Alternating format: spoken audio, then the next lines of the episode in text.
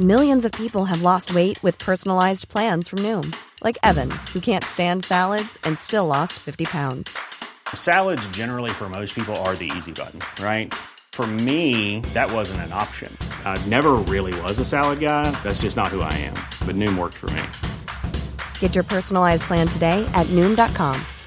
Real Noom user compensated to provide their story. In four weeks, the typical Noom user can expect to lose one to two pounds per week. Individual results may vary. Radio, con la H que sí suena y ahora también se escucha.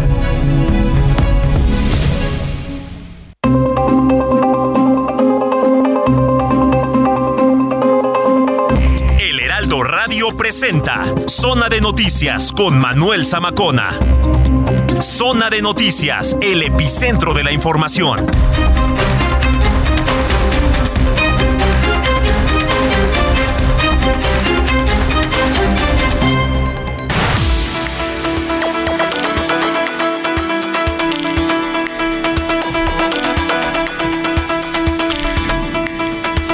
2 de la tarde en punto, ya tiempo del centro de la República Mexicana. Señoras y señores, qué gusto que nos estén acompañando ya en esta tarde de sábado, hoy que es 21 de enero del año 2023. Bienvenidos aquí a la señal de Heraldo Radio. Está usted en zona de noticias, con el gusto de saludarlo en esta tarde pues soleada, pero también fresca aquí. Entró un nuevo frente frío. Eh, digamos, hasta el momento, bueno, sí, digo, hay sol, por lo menos aquí en la zona metropolitana del Valle de México, hay sol, pero también, digamos, en, en la sombra, ahora sí que como coloquialmente se dice, hace Hace frío y sí se siente. Hoy que por cierto es Día Internacional del Abrazo. ¿No hay una canción de, de algún abrazo? Abrázame muy fuerte. La de Abrázame muy fuerte. ¿o ¿Cómo es? Sí, es de... Sí, ¿no? De, muchas gracias. Gracias Gina Monroy. Que por cierto ya anda por ahí en la jefatura de información. Héctor Villa también preparado aquí en la producción. Que bueno, pues tenemos un gran programa por delante. Bastante información. Vamos a entrarle al análisis de bastantes temas también, por supuesto. Y yo lo invito para que se ponga en contacto con nosotros a través de las redes sociales arroba Samacona al aire. Le repito, arroba Samacona al aire. Ahí se puede contactar y también para que visite nuestra página www.heraldodemexico.com.mx. Le repito, www.así.com. Ah, a ver. O es una realidad. Pero cuando estoy contigo es cuando digo que este amor que siento es porque tú lo has merecido. Con decirte amor que otra vez he amanecido. Llorando de felicidad. A tu lado yo siento que estoy viviendo. Nada es como ayer. Abrázame que el tiempo pasa y él nunca perdona. Ha hecho estragos en mi gente como en mi persona. Abrázame que el tiempo es malo y muy cruel amigo. Abrázame que el tiempo es oro si tú estás conmigo. Bueno, ahí va, ahí va, ahí viene el ponche. Abrázame fuerte, muy fuerte y más fuerte que nunca. Siempre abrázame, hoy que tú estás conmigo. Yo no sé si está pasando el tiempo, tú lo has detenido. Zona de noticias. Así quiero estar por siempre. Aprovecho que estás tú conmigo. Te doy gracias por cada momento de mi vivir. Tú cuando mires para el cielo, por cada estrella que aparezca, amor es un te quiero, te quiero. Abrázame que el tiempo hiere y el cielo es testigo. Zona de Que el noticias. tiempo es cruel y a nadie quiere, por eso te digo, te digo. Abrázame muy fuerte, amor, manténme hacia tu lado. 21 de enero es Día Internacional del Abrazo, una fecha creada por Kevin Savorny, que es un estadounidense quien bueno, pues preocupado por las pocas muestras de afecto que realiza la gente en público, incluso con los miembros de su familia, pensó en crear esta festividad que les brindará una excusa de hacer algo que a todos pues nos gusta y es dar y recibir abrazos. Que bueno, por cierto, esta fecha se celebró por primera vez el 21 de enero de 1986 en el pueblo de Clio, allá en Michigan, y se popularizó ya en Estados Unidos gracias al calendario de eventos Chase, que bueno, es una publicación que presentaba todas las festividades locales del año y cuyo dueño era el abuelo de una de las mejores amigas de Saberny. 2,5.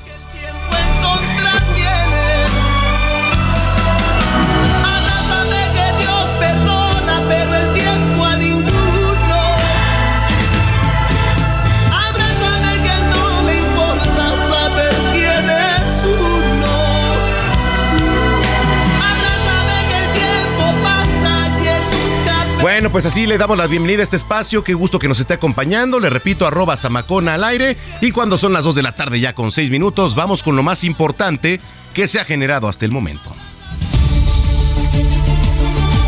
Le platico que elementos de la Secretaría de la Defensa Nacional fueron emboscados por miembros del cártel Jalisco Nueva Generación, esto en el municipio de Coalcomán, allá en Michoacán. Fuentes del Gabinete de Seguridad afirman que el comandante del 65 Batallón de Infantería, el coronel Héctor Miguel Vargas, perdió la vida durante este ataque.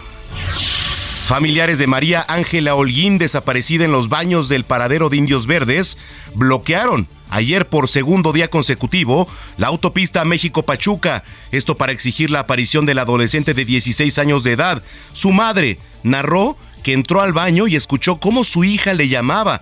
Al salir, ya no la encontró.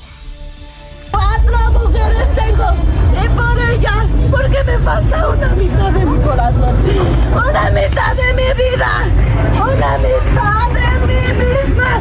No me voy a rendir y voy a luchar por mi hija. ¡Viva la quiero! Como me la quitaron a mí de esos baños. Ahí están las cámaras que grabaron todo. Bueno, Enrique Graue, rector de la Universidad Nacional Autónoma de México, aseguró que el plagio de una tesis no es una cosa menor y por ello anunció que se van a realizar reformas a las normativas por la tesis escritas para corregir los vacíos legales. Sé muy bien que el prestigio de esta administración y el de nuestra casa de estudios están en entredicho, pero no por eso actuaremos en forma apresurada o irresponsable en respuesta a presiones externas para hacer juicios sumarios. Bueno, luego de 21 días de que 30 reos escaparon de la prisión de Ciudad Juárez, la Fiscalía General del Estado de Chihuahua aseguró que se han recapturado a 16 de ellos, cuatro de los cuales fueron localizados fallecidos. Vamos a temas internacionales. Google anunció que va a despedir a 12.000 empleados. Se trata de una de las mayores rondas de despidos en la historia de la compañía, que se suma, por cierto, a las grandes empresas de tecnología que reduce su personal. Esto luego de la pandemia de COVID-19. Cientos de personas se manifestaron hoy en Madrid contra el gobierno español liderado por Pedro Sánchez. Esto en una protesta que contó con el respaldo del partido de extrema derecha, Vox, en un año ya electoral. La policía peruana ingresó a la Universidad Estatal para desalojar a manifestantes que se alojan, esto en el predio, y exigen protestas, nuevas elecciones generales, la renuncia de la presidenta Dina Boluarte y miembros también del Parlamento. Hoy en los deportes, Pumas anunció la recesión del contrato de Dani Alves. El futbolista fue acusado y detenido en Barcelona por un acto de agresión sexual y además se le dictó prisión preventiva, por lo que el club y su junta directiva decidió romper ya las relaciones con el brasileño. Ignacio Ambrí se apunta como candidato para ser director técnico del Tri, aunque su prioridad es el Toluca.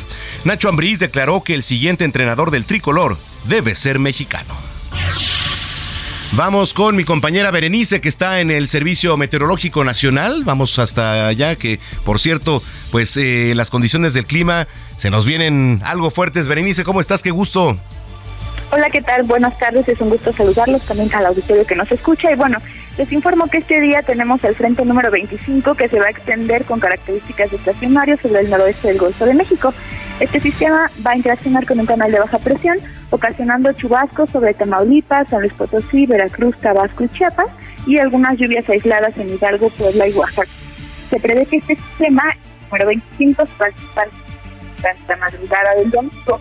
Por otra parte, que se va a desplazar del norte y noreste de la República y la masa hacia sistemas país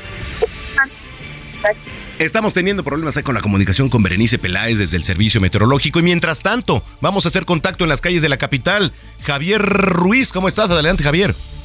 Muy bien, señor Manuel, te, saludo con gusto, excelente tarde y tenemos información de la zona centro de la Ciudad de México, en específico en el Paseo de la Reforma vamos a encontrar ya carga vehicular, adiós para quien transita el circuito interior y esto en dirección hacia la columna del Ángel de la Independencia, más adelante también para llegar al entronque con la avenida de los insurgentes. De manejar con precaución tenemos reducción de carriles justamente en la zona del Ángel y más adelante llegando hacia las inmediaciones de la glorieta a Colón, lo que es ahora las mujeres que luchan todo este punto pues estaba tapeado, colocado en rompeolas de dos metros por la marcha del día de ayer. Ya hoy las están retirando los elementos de la Secretaría de Seguridad Ciudadana y es por ello que tenemos la reducción de carriles. El sentido opuesto de reforma en general, el avance sí es bastante aceptable. Arterias como Chapultepec también presentan buen avance vehicular, al menos de la estación del Metro Sevilla, y esto en dirección hacia la colonia de los doctores. De momento, Manuel, este es el reporte que tenemos. Bueno, estamos pendientes. Gracias, Javier. Estamos atentos. Hasta luego. Buenas tardes. Buena tarde.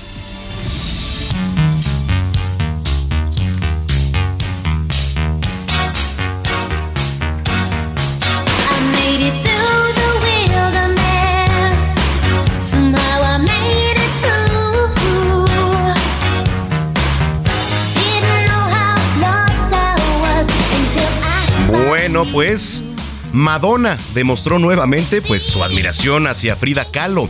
La cantante de 64 años hizo homenaje a la pintora mediante una serie de fotografías, que por cierto las cuales están llenas de elementos culturales que hacen referencia al trabajo de la mexicana. Las fotos buscan crear un pues paralelismo entre ambas artistas.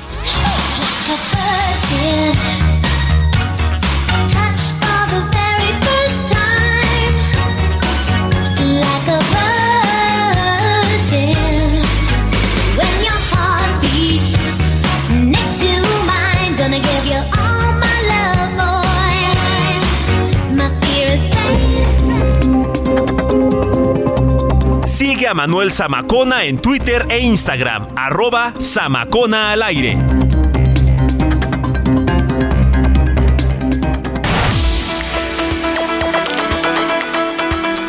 Bueno, ya son las 2 de la tarde con 13 minutos en el tiempo del centro del país. Le platicaba en el resumen que Enrique Graue, el rector de la UNAM, expresó que la máxima casa de estudios pues no va a actuar de manera apresurada.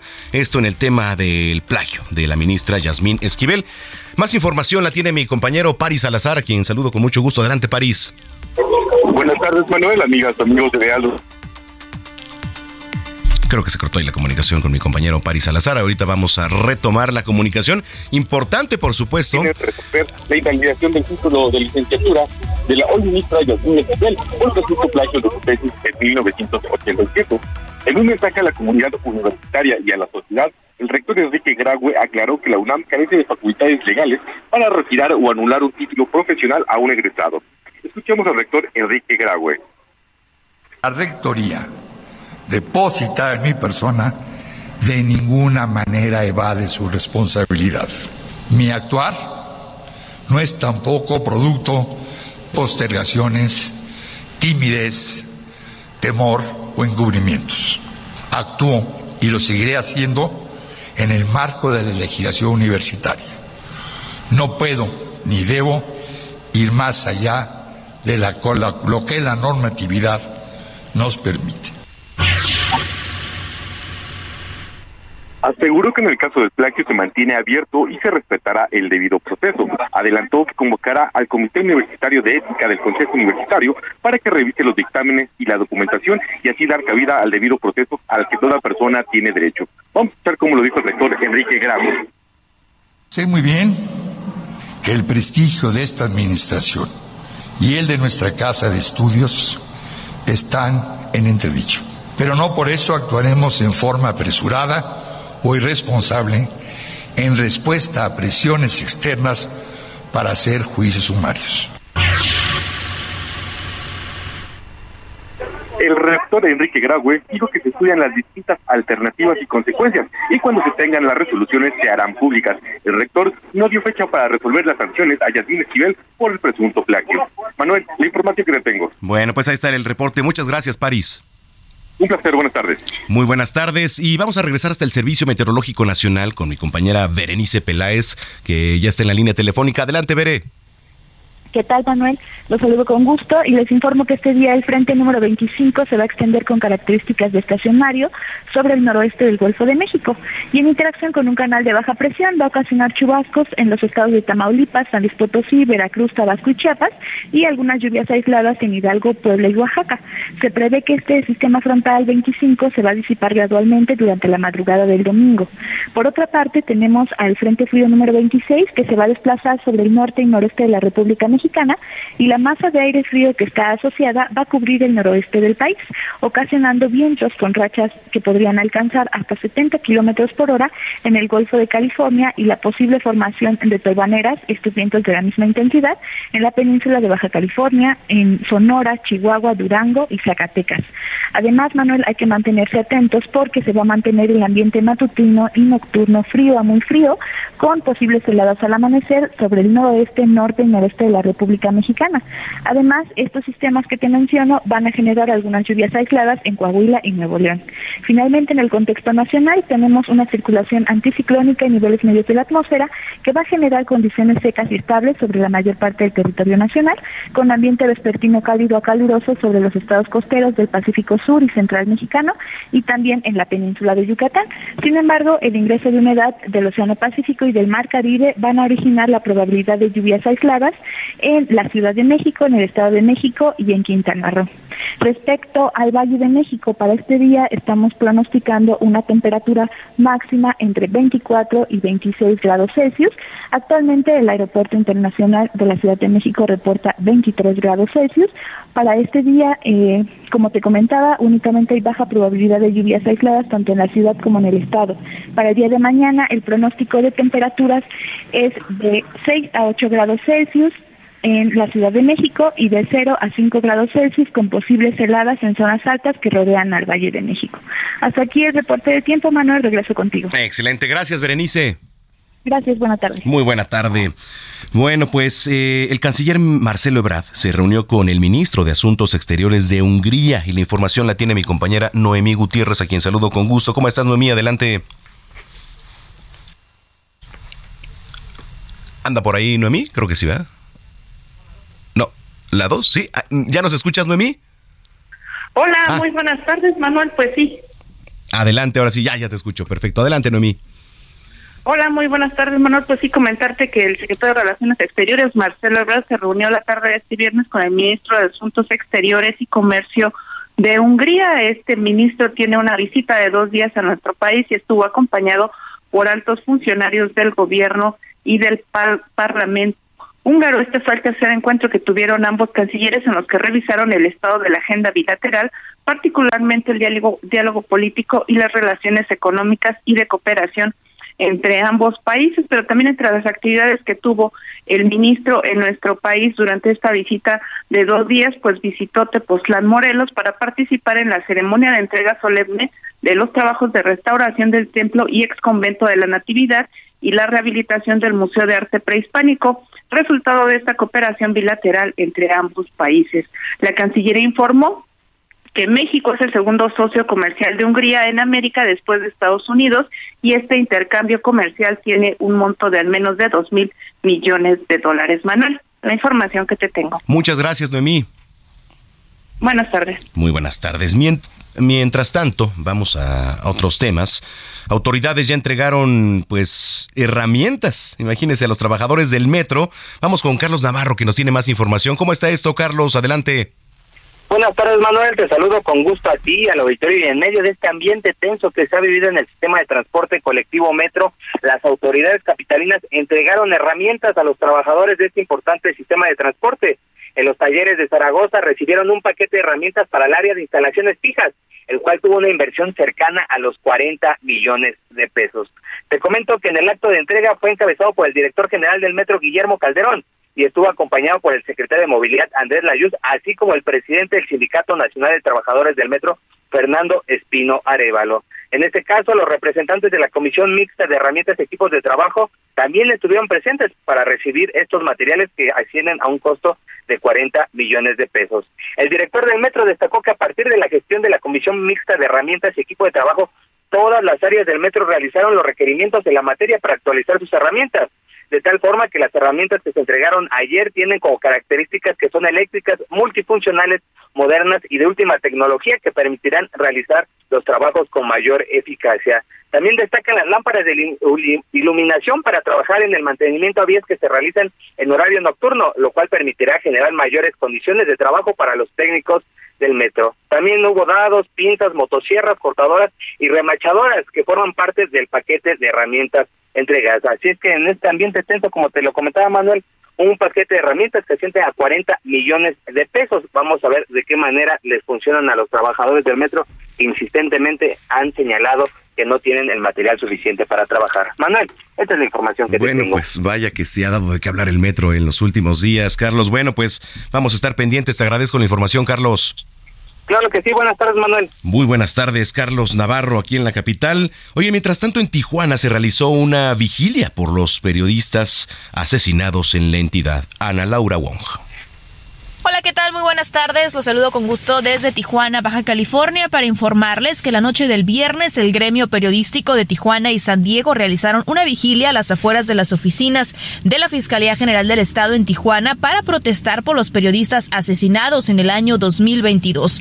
Se colocaron veladoras y fotografías del fotoperiodista Margarito Martínez Esquivel, quien fue asesinado el 17 de enero del 2022 afuera de su domicilio en la colonia Camino Verde, y también de la periodista Lourdes Maldonado, asesinada el 23 de enero del 2022 afuera también de su domicilio en el fraccionamiento Santa Fe. Los responsables del asesinato de Margarito Martínez llegaron a un acuerdo con la Fiscalía General del Estado que al declararse culpables serán cinco años menos a su sentencia. Adrián Manuel Ramos, alias El Uber, y José Heriberto Ochoa Díaz, alias El Huesos, fueron sentenciados a 25 años de prisión, mientras que Cristian Adán, alias El Cabo 16, uno de los autores intelectuales, prefirió ir a juicio que se realizará en el mes de abril del presente año. En el caso de Lourdes Maldonado, el culpable de disparar en contra de la periodista fue sentenciado a 24 años de prisión, mientras que sus cómplices a 20 años. Esta es la información desde Tijuana, Baja California. Gracias, Ana Laura Wong. Oiga, solicitamos de su ayuda para donar sangre tipo A o para Jimena Vivanco Chávez, que se encuentra internada en el hospital Puerta de Hierro eh, Andares, eh, ubicado allá en Avenida Empresarios número 150, Colonia Puerta de Hierro, en Zapopan, Jalisco. Los requisitos básicos, pues lo principal, uno, estar sano, tener entre 18 y 65 años y pesar más de 50 kilos. Eh, si usted tiene más información, se puede contactar al número 33 38 48 2100. Le repito, 3338 48 21 00. 2 con 23.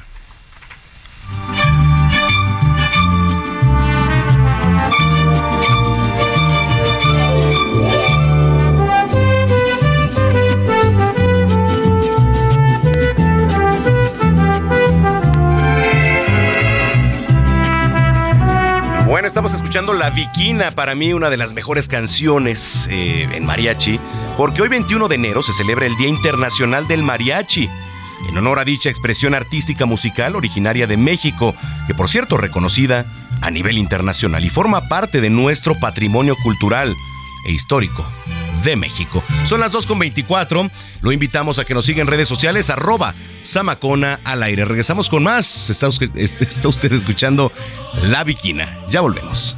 La Viquina no conoce el amor.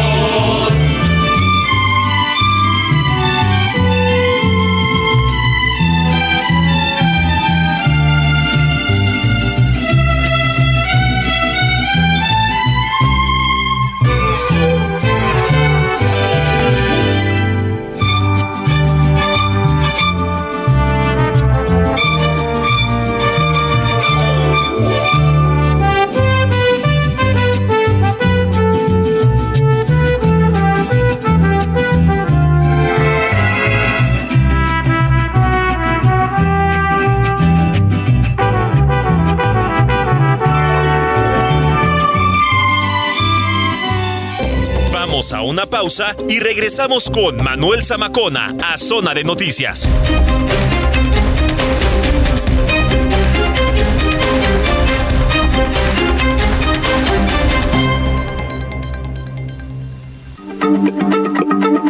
Heraldo Radio, la H se lee, se comparte, se ve y ahora también se escucha.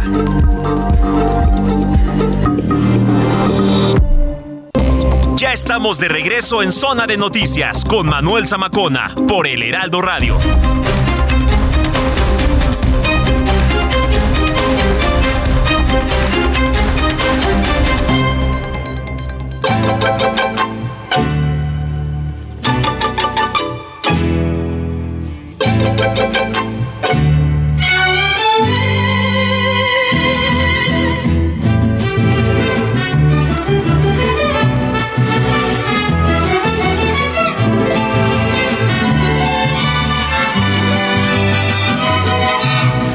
Cada vez que pienso en ti, nace un mundo dulce y nuevo, porque brilla en tu mirar una nueva luz de ensueño que me hace comprender la nostalgia tibia de su amor.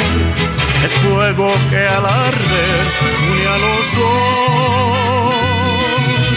Bajo un cielo tan azul, vuela hacia cualquier mañana, pájaro multicolor, bajo una mirada extraña. De las mejores canciones de mariachi, ¿eh? El milagro de tus ojos, que por cierto la celebración del Día Internacional del Mariachi surgió en el año 2004 por parte del gremio de músicos mexicanos. Escogieron como fecha la celebración 21 de enero, o sea, hoy, para reconocer al mariachi como una manifestación artística que fomenta la conservación del patrimonio cultural de México. Se estima que el origen del mariachi, ya como estilo musical, surgió en Cocula, en Jalisco. Digamos, en esa época, los frailes españoles conocieron, pues, en esa región, la música autóctona de los indios cocas. Y a partir del año 1930, estos ritmos pues tradicionales que conocemos se fusionaron con otros instrumentos musicales, como por ejemplo el violín, la guitarra y manteniéndose hasta pues la actualidad. El mariachi. Pues un abrazo a todo el gremio, un gran abrazo porque pues es parte de nuestro México. Hoy, 21 de enero, Día Internacional del Mariachi. Es fuego que al arder une a los dos. Bajo un cielo tan azul vuela hacia cualquier mañana, pájaro multicolor bajo una mirada extraña que me hace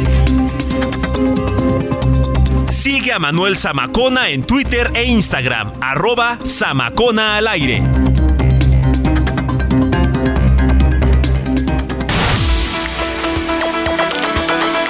Bueno, cuando son las 2 de la tarde ya con 33 minutos, el Centro de Justicia para la Paz y el Desarrollo manifestó que las desapariciones en Jalisco demuestran presencia de redes criminales y además omisión de las autoridades. Mayeli Mariscal.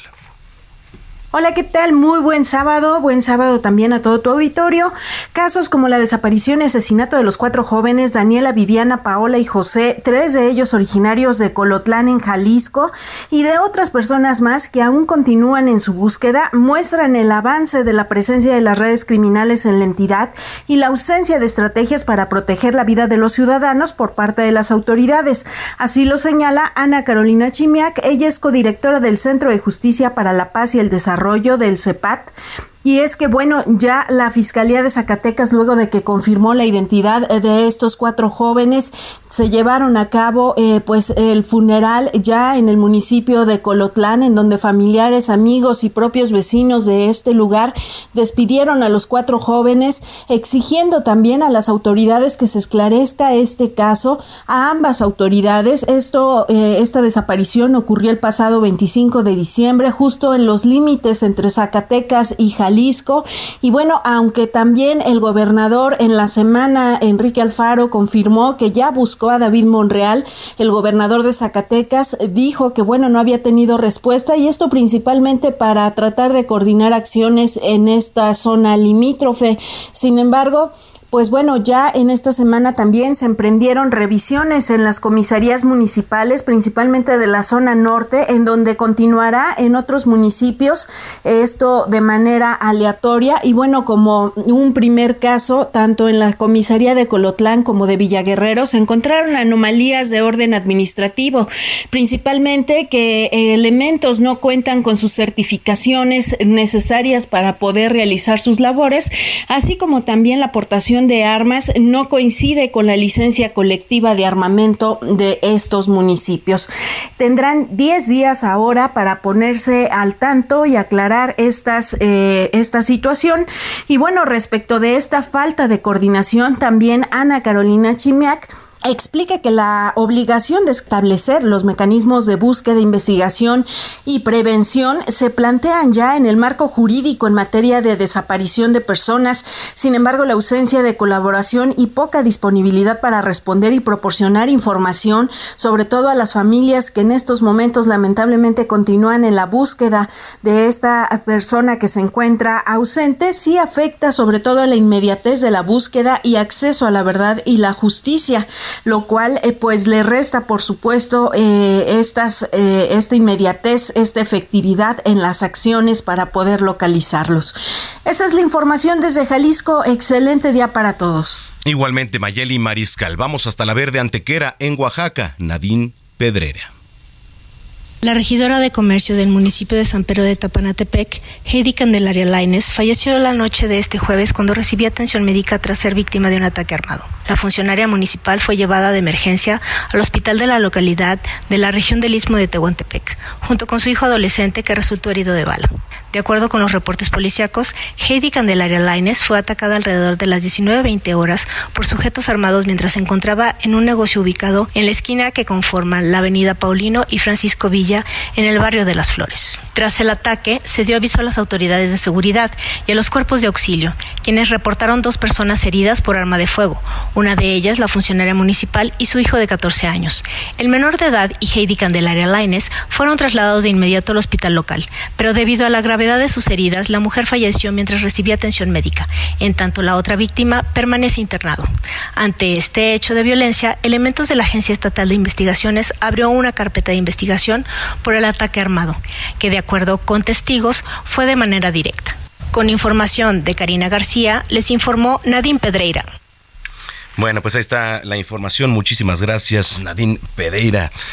Este, por cierto, de repente se volvió tendencia el tema de un ovni por allá en, creo que fue en tierras regiomontanas, ¿no? Por allá. Y otro tema polémico sigue siendo el de los, el de los pitbull. Generalmente las personas pues sienten mucho temor a los perros pitbull, muchas veces, ¿eh? Por la idea de que pues muchos o algunos son agresivos, tienden a pues atacar, ¿no? Digo, no todos, evidentemente, es, depende de la educación y está comprobado. Pero bueno, en este contexto se dio a conocer el lamentable caso también de una menor de edad que fue atacada pues por un perro de esta raza, el cual formaba parte de una jauría que la atacó en las calles allá en Tampico, Tamaulipas. Ahora, eso es una. Y no lo digo yo, hay datos que sí, efectivamente, pues los perros de, de raza pitbull tienden a ser noticia por esto. ¿No? Y los hechos ocurrieron el pasado miércoles, cuando esta menor de 12 años de edad se encontraba con sus compañeros ahí en Plaza Estrella, ubicada ahí en la colonia Tolteca. Los jóvenes, pues, iban a divertirse, se fueron juntos, la niña se queda sola sobre la acera esperando el transporte. Entonces sale de clases, esperaba, esta menor de edad, se dio cuenta de que había un grupo de perros ladrando al interior de un domicilio, no prestó más atención, estaba sacando el dinero para pagar el transporte y entonces la jauría sale y se fue directo contra ella. Así le digo. Entonces, bueno, pues así las cosas. Más información y esta nota la puede encontrar en www.heraldodemexico.com.mx. Dos de la tarde, 39 minutos.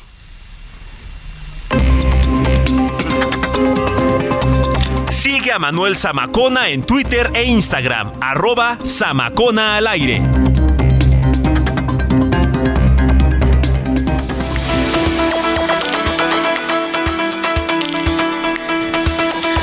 Bueno, oiga, eh, en temas internacionales, eh, pues esta semana atraparon al más buscado, a un mafioso eh, de los más buscados, un mafioso italiano, Mateo Messina. Y a ver, para ponernos un poco en contexto, ¿qué tiene que ver ¿no? Eh, Mateo Mesina con nuestro país, el contexto. Y tengo aquí el gusto de saludar en cabina a uno de los mejores historiadores de nuestro país, escritor Leopoldo Mendíbil. ¿Cómo estás, Leopoldo? Qué gusto, ¿eh? Muy querido Manuel, ah, muy feliz de estar contigo en tu programa. Sabes que siempre soy tu fan. No, al contrario. Y ese tema que, que traemos hoy, este de Mateo Mesina de Enaro, es increíble, es muy interesante. Este hombre llevaba 30 años que no se le había visto, le llamaban el fantasma, pero seguía operando, seguía dirigiendo la Cosa Nostra y con ramificaciones hacia Estados Unidos y, hacia México también. Y hay toda una historia bien interesante de cómo este hombre eh, se, le se le llamaba diabólico. Imagínate, este hombre, a las últimas, las pocas veces que hubo declaraciones de él, él dijo, yo nada más he matado a suficientes como para llenar un cementerio. Así decía. Pero él se hizo muy famoso porque en la década de los 90 el gobierno de Italia se puso muy activo en cuanto a perseguir a la, a la mafia y demás, también con conexiones con el Banco Vaticano y había un fiscal que estaba averiguando todo esto. Se había creado una gran comisión llamado Maxi, bueno, Maxi Commission on, on, Mafia, etcétera, que este, que sobre todo era Giovanni Falcone, el juez que estaba por parte del gobierno investigando y este y ya, ya habían asesinado antes a, otro anterior, a este Paolo eh, Borsellino, pero de repente este este Giovanni Falcone, el gobierno lo envió a Palermo, que es como la capital de la mafia, de la Cosa Nostra, así como conocemos a los mafiosos de Estados Unidos, Capone, todos, todos ellos venían de Sicilia y especialmente este, ahí la capital de Sicilia, Palermo, donde se das cuenta la... Ah, bueno, hay una ciudad llamada Corleone, curioso. Corleone. Como, en la película. Pero es chistoso porque Corleone y, Palermo se estuvieron peleando cuál iba a ser la capital. Entonces, este, las familias que son de Corleone, Corleone es como una zona rural. Entonces, los de, los de Palermo son como la capital más industrial y todo, y decían, no, esos de Corleone son unos pueblerinos, pero a la mera hora, este, los de, los de Corleone se acabaron impusiendo. Y hubo una como guerra, imponiendo, perdón. Hubo una como guerra entre ellos, muy fatal, terrible, en donde ganaron los de Corleone. Y todo esto curioso, muy querido Manuel, después de que salió la película del Padrino, la película, la película del Padrino decía que todo era los Corleones, sí, mi favorito. Sí, sí, sí, Pero el caso es que entonces a, partir de ahí hubo una, guerra entre ellos y este, pero los, los de la mafia estadounidense vieron, había una conexión que es la que importa para el caso de México. Este, siempre se ha hecho la pregunta los mexicanos de que, a ver, ¿cómo es posible? Aquí detienen a capos o en Colombia, pero nunca aparece un capo gringo, ¿no? Nunca dicen, oye, ¿dónde están los capos gringos que han sido arrestados? Sí, ¿no? Y hay como que un fantasma, ¿no? Porque, a ver, una vez que la, droga entra por cualquier punto fronterizo a Estados Unidos, pues ¿cómo llega a sus destinos? ¿Cómo llega a Kansas? ¿Cómo llega a, Nueva York, a Seattle? Entonces, a la mera eh, lo que los gringos acaban pagando a México son aproximadamente unos 30 mil millones de, dólares, pero lo que los los consumidores acaban pagando por toda esta droga son por, como, por ejemplo, unos 300 mil millones de dólares, o sea, 10 veces más. Ese, esa, esa 90% siempre se pregunta uno, ¿quién lo maneja? ¿Y por qué nunca lo revelan? Y ahí es donde entra todo este asunto. ¿Qué es lo que tiene que ver la mafia italiana en esto y por qué nunca se dice? Nos hicieron creer con películas como la del Padrino, que no, que los de la mafia italiana nunca, ellos nada que ver con narcóticos, no, que no, pero ahí te van algunos casos que demuestran lo contrario. Este, justamente la familia Bonano, que salió en su principio de Italia, de Sicilia. Eh, ellos, este, ellos este, organizaron a través de un cuate llamado este, Carmine Galante eh, lo que se, fue primero la gran ruta de la droga en el mundo, que era droga que no, no venía de México ni de Colombia, era de Turquía, el opio, y se iba por, a través de una conexión por, por Sicilia, luego a Marsella, y de ahí venía para acá, la, famosa conexión francesa. Y funcionó por años. Ahí es donde estas familias, por ejemplo, la de Mateo Messina Dinaro es muy importante. Del personaje que estamos hablando. Exactamente. Lo que ocurrió es que en el año de 1971 hubo un cambio brutal en la historia del mundo. Que el gobierno de Turquía hubo un golpe de Estado y los militares eran muy centurrones del rollo islámico y se acabó lo del opio. todo el mundo se quedó en que, ¿y ahora de dónde le damos el, opio a los, a los consumidores de Europa y de Estados Unidos?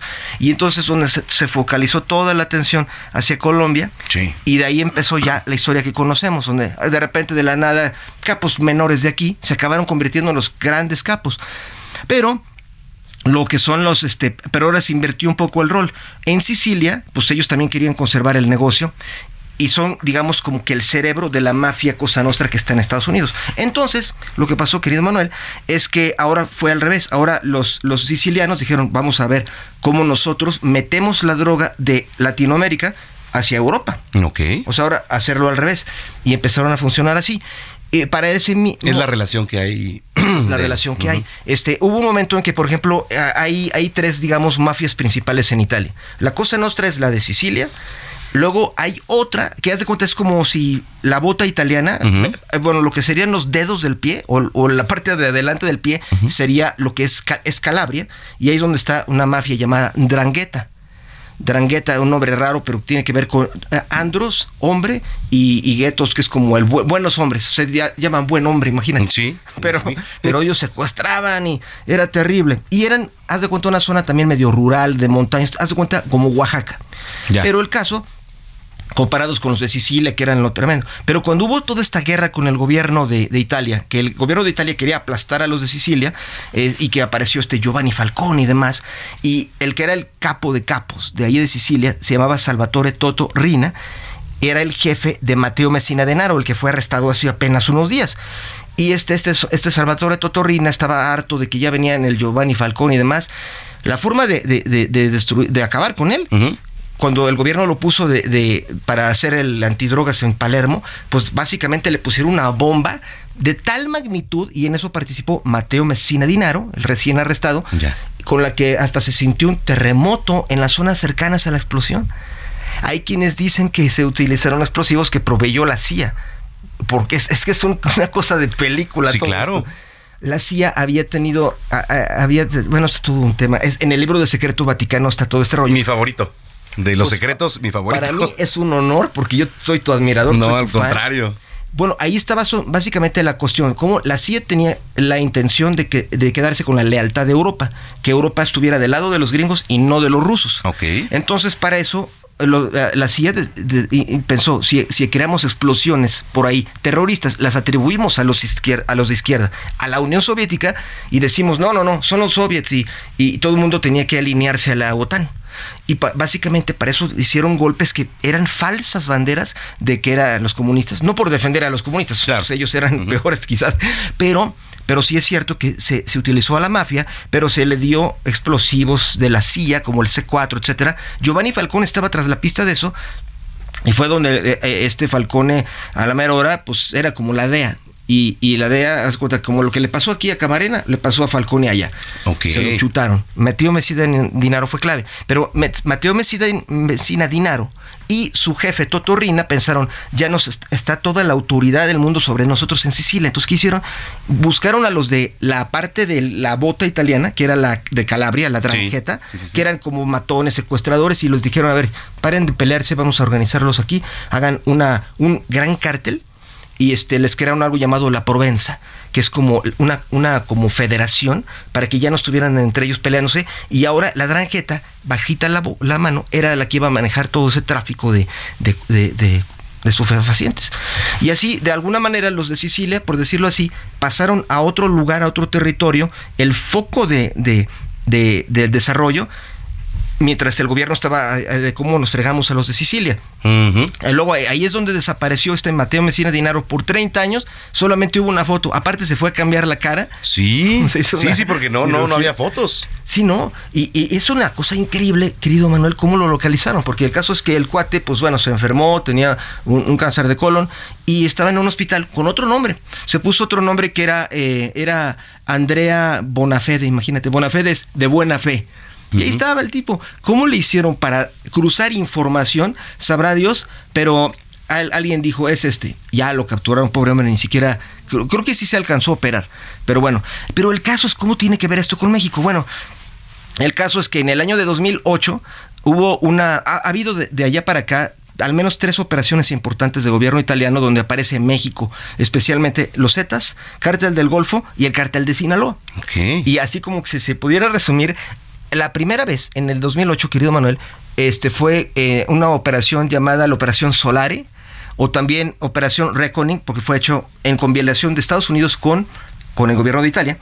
Y ahí lo que hicieron fue que este, se dieron cuenta que los cárteles mexicanos ya estaban queriendo, allá le habían quitado el poder a los de Colombia en América. Sí. Para, para nutrir a Estados Unidos. Pero en, en, en, en Europa era todavía Colombia, mantenía todavía ahí como que el contacto directo y de repente vieron que ya no, se había, des- ¿cómo se llama? Disrupted, se había Sí, sí, sí. interrumpido y era porque estaban clavándose los mexicanos ahí a quitarles el business a los, a los colombianos. O sea, como, como el vendedor, digamos, ¿no? Claro. Entonces, este, eran básicamente los Zetas y, y, este, descubrieron los, la, la autoridad italiana en la operación Solare que pues 16 toneladas de cocaína, que para entonces era, se cuenta, como la tercera parte del consumo de Europa. Entonces fue terri- terrible. Ahí agarraron, por ejemplo, a este hombre que se llama Heriberto Lozano, de los Zetas, y a este Antonio, que es este Cárdenas Guillén, del cartel del Golfo.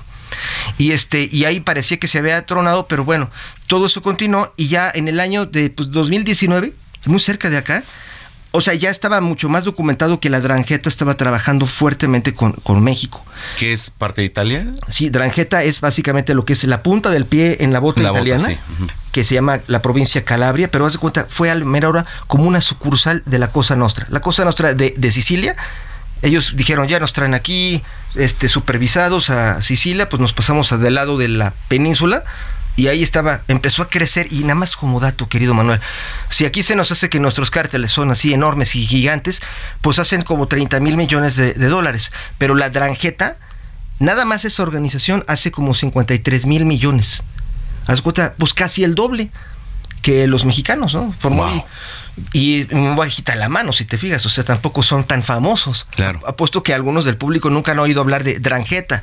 O sea, solo han oído hablar de la Cosa Nostra, y, pero no... La cosa nostra, para poner en contexto así rapidísimo. Ah, ahí va. La mafia italiana como tal se divide por partes de Italia. Son básicamente tres mafias importantísimas en Italia. La que es de la isla de Sicilia es la que se llama Cosa Nostra, que es básicamente Sicilia. Luego, en lo que es Nápoles, Nápoles y, y lo que es Campania, haz de cuenta, si fuera la bota italiana una pierna, Sí. es donde está la espinilla. Ya. Es al sur de Roma y es donde está Nápoles, eso es la Camorra, que es otra mafia, totalmente diferente, también italiana, pero esa no es la Cosa Nostra. Y este, esa es la Camorra. Y luego en la parte del pie es donde está la, la, la que se llama Dranjeta. O sea, son tres, digamos, no digo familias, porque cada una de estas tiene sus familias, pero estas son las grandes regiones, ¿no? Haz de cuentas como cuando dices el cártel del Golfo o el cártel de, De Sinaloa. de Sinaloa, ¿no? Y este, pero a veces han estado en guerra entre ellas. Entonces aquí lo que pasa es que hay una guerra, se hizo primero una guerra entre las tres zonas, pero luego la Cosa Nostra, al ser tan, fue la que se se volvió hiperpoderosa. Hubo un momento, querido Manuel, en que esta guerrita la hicieron en Estados Unidos. ¿Os cuenta? Por ahí de 1910. O sea, fíjate hasta qué momento, 1910, más de 100 años atrás, estas mismas, eh, col- estas mismas mafias llegaron a Estados Unidos en, y en Nueva York se estaban peleando. Haz de cuenta, en lo que es Brooklyn, es más, se sabe cuál era la calle, la calle 200 este de, de, Nue- de Nueva York. Ahí era la guerra entre dos partes de Italia, la Sic- Sicilia contra los de Camorra, que eran los napolitanos, ¿no? Sí. Y pareciera que no, pero se traen un pique terrible acabaron ganando los de la Cosa Nostra de Sicilia y desde entonces toda la mafia italiana en Estados Unidos son realmente los sicilianos. Se agandallaron a Estados Unidos y dejaron fuera a las otras dos. Pero, pero ahorita en el mundo ya la Dranjeta, que es la de la parte del pie de Italia, esa ya es la que lidera totalmente. Wow. Ya se quedaron con todo y son las que tienen estos tratos. Y, y lo más reciente fue en, mil- en, en 2019, cuando gente del cártel de Sinaloa fue allá a decir, oye, pues ya también nosotros queremos ver qué, qué onda, porque este, los Zetas habían avanzado mucho, tal vez por contactos políticos y de todo, pero eh, hubo una operación que se llamó este, la operación, este, ay, ay, ay, ay. Una operación, sí, ahorita nos acordamos. Sí, este, bueno, y, y de repente ahí lo que hicieron fue que eh, agarraron a un, a un, un intento de, de un representante del, del Mayo, que fue ahí a pues, abrir mercado, ¿no? Pero, pero le pusieron, los italianos pusieron un infiltrado. O sea, es una historia como de película. Wow. Oye, podríamos pasar toda la tarde aquí platicando con Leopoldo Ah, se llama. Operación Halcón, perdón, se me había olvidado. Operación Halcón, ahí está. Oye, eh, rapidísimo, vamos a ir a la pausa, pero por favor, la gente que te viene escuchando, ¿dónde te puede seguir? eh, Ah, bueno. encontrar todo. Yo estoy a las órdenes de todos en la página Facebook Leopoldo Mendívil López y encantados de, de ahí, de ahí pues, más información sobre todo esto. Y claro que sí, y además, eh, los secretos, los mejores secretos son los de Leopoldo Mendívil con, con sus libros, ¿eh? Y este se los recomiendo muchísimo. ¿Cuál es el más? Yo soy eh? tu fan, acuérdate, siempre. Gracias. Oye, qué gusto haberte tenido aquí en, en, cabina, Leopoldo. El gusto es para mí. Gracias. Es Leopoldo Mendívil aquí en zona de noticias. Cuando son las 2 de la tarde con 54 minutos. Están en zona de noticias. Volvemos.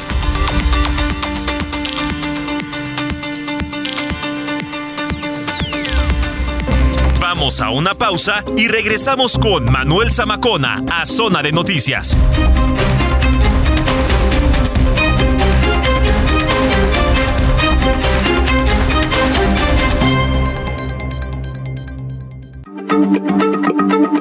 Heraldo Radio, la H se lee, se comparte, se ve y ahora también se escucha.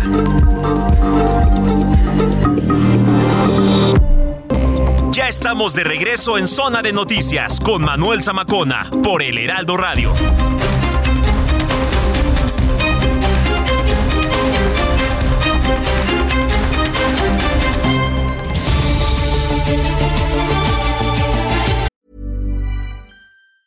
Many of us have those stubborn pounds that seem impossible to lose, no matter how good we eat or how hard we work out. My solution is PlushCare PlushCare is a leading telehealth provider with doctors who are there for you day and night to partner with you in your weight loss journey. They can prescribe FDA-approved weight loss medications like Wagovi and Zepbound for those who qualify. Plus, they accept most insurance plans. To get started, visit plushcare.com slash weight loss. That's plushcare.com slash weight loss.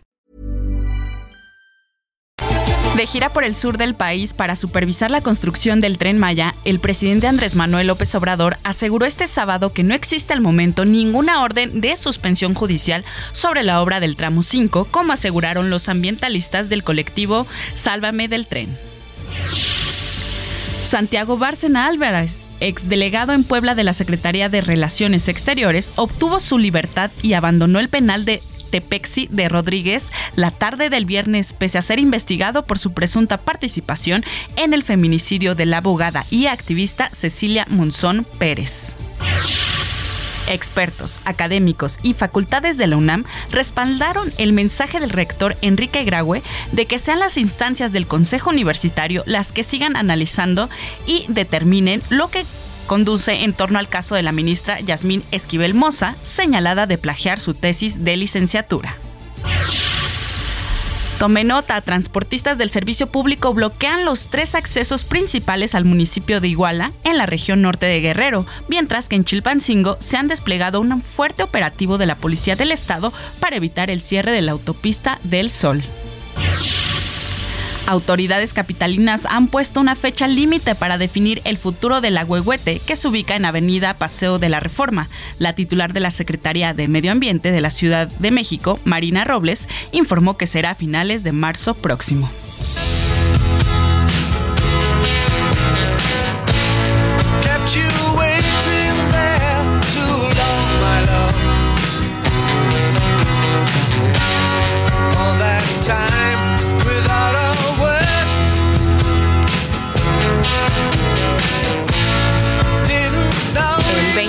20 de enero de 2008 se estrenó el primer episodio de la serie, de la serie Breaking Bad. Hace 15 años el mundo conoció a Walter White, ese que al principio resultó ser un profesor de química preocupado por su familia, pero que acabó con un como pues un capo criminal capaz de cualquier cosa por mantener su negocio a flote.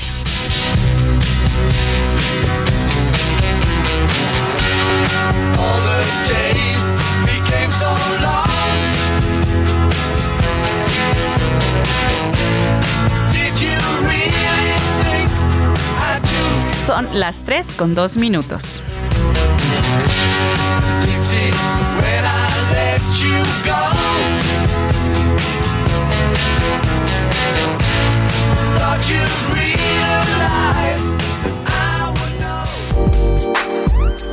Recomendaciones culturales con Melissa Moreno.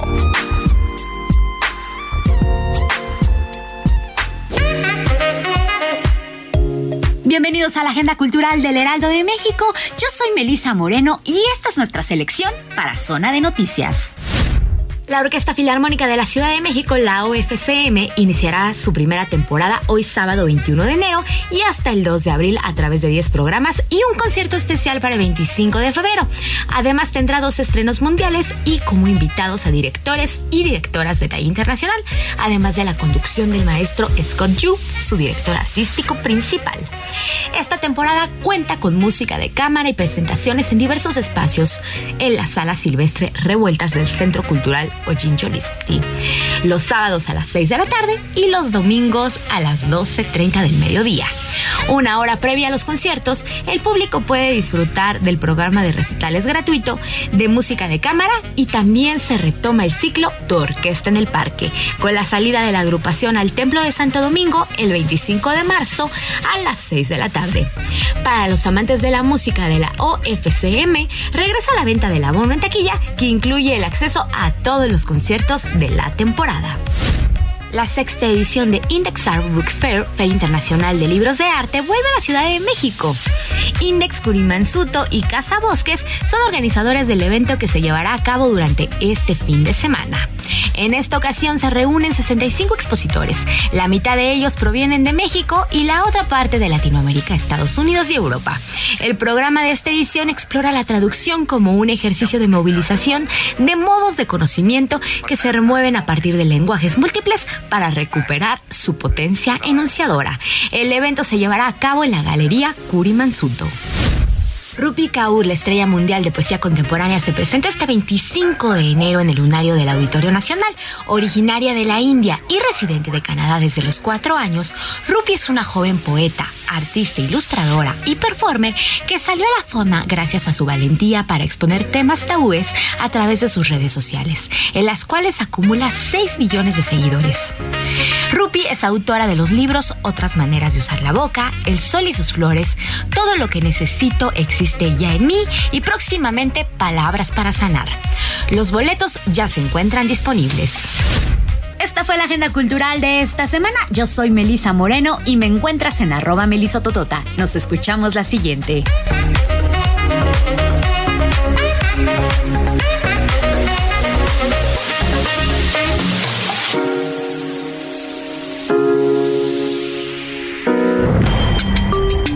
Mujer Plena con Paulina Amosorrutia. ¿Cómo estás, mujer plena, Paulina Amosurrutia?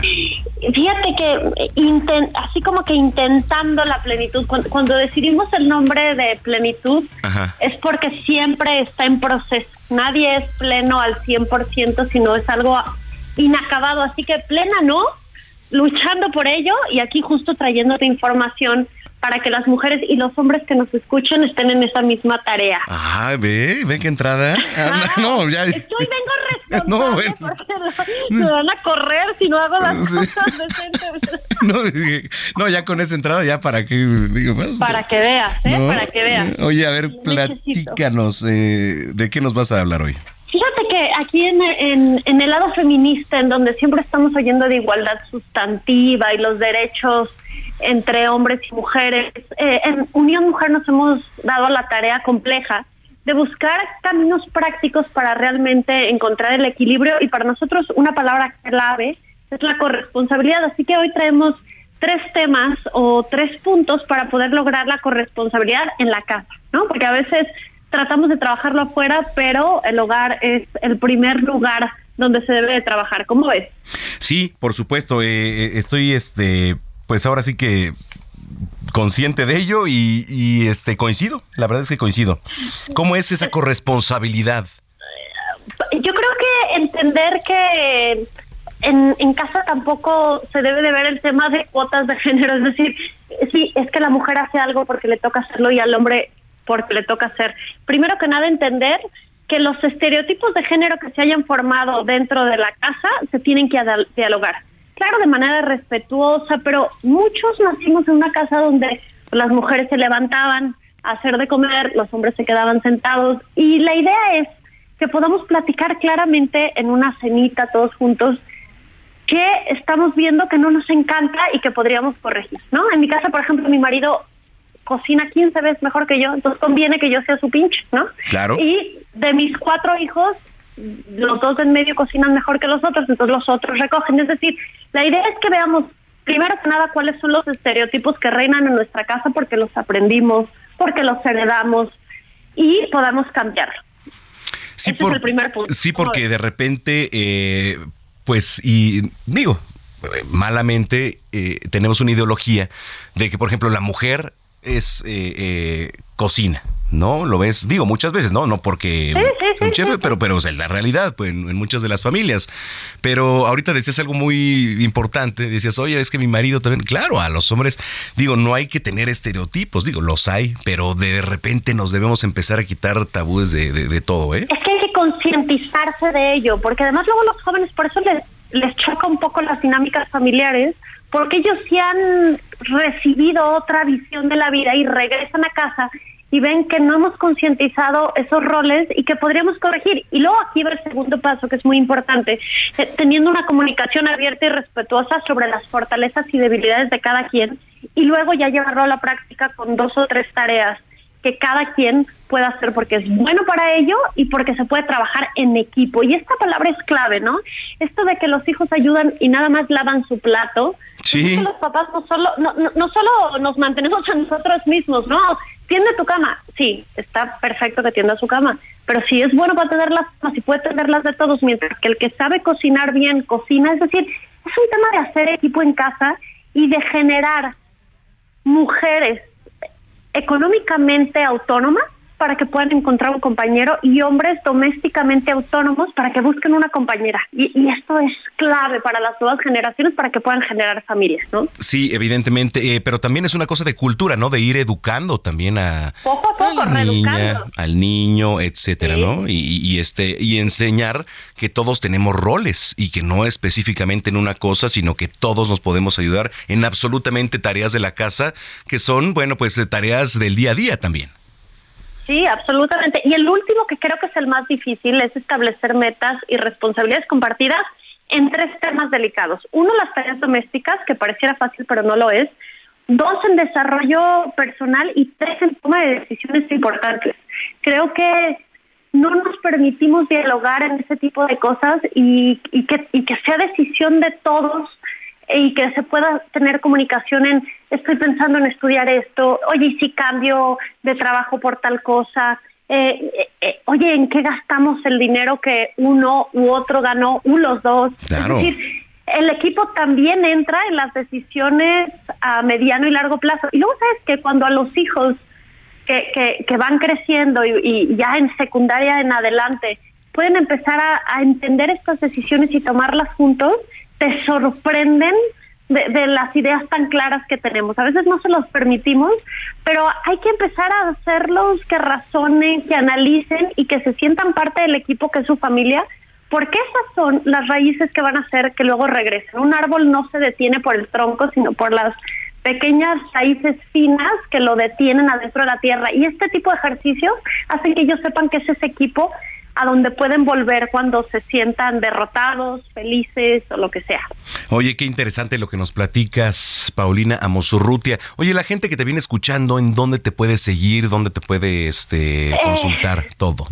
Twitter, Pau Amosurrutia y todas las demás redes, Paulina Amosurrutia y en Unión Mujer. Y justo eh, subimos esta información por escrito, por si usted que nos escucha, porque bueno, le gusta oír a Samacona, es más visual que audio ya se lo escribí en mis redes sociales para que lo relea y de verdad haga un plan estratégico. Si todo lo planeamos, qué mejor que planear las relaciones interpersonales y hacer equipo entre hombre y mujer, que bueno, es lo que va a salvar nuestro querido Claro, totalmente. Oye, como siempre, muchísimas gracias. Oye, hoy es Día Internacional del Mariachi. ¿Tienes alguna canción que te guste mucho del mariachi? Cielo Rojo.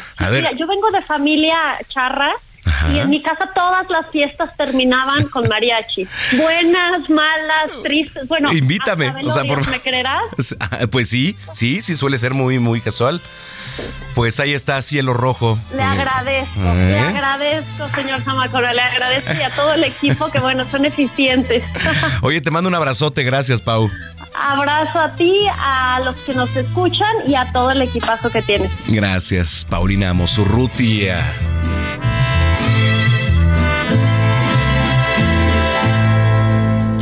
Solo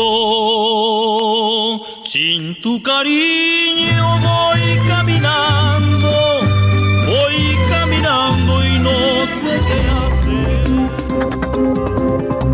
Sigue a Manuel Zamacona en Twitter e Instagram, arroba Zamacona al aire.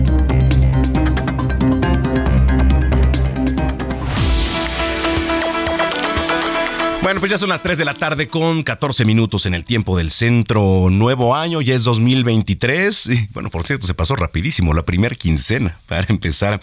Eh, me da mucho gusto saludar en la línea telefónica a Mauricio Huesca. Él es consejero electoral del Instituto Electoral de la Ciudad de México y quiero tocar base con él porque hay muchas cosas que platicar. Y antes que nada, ¿cómo está, consejero? Qué gusto.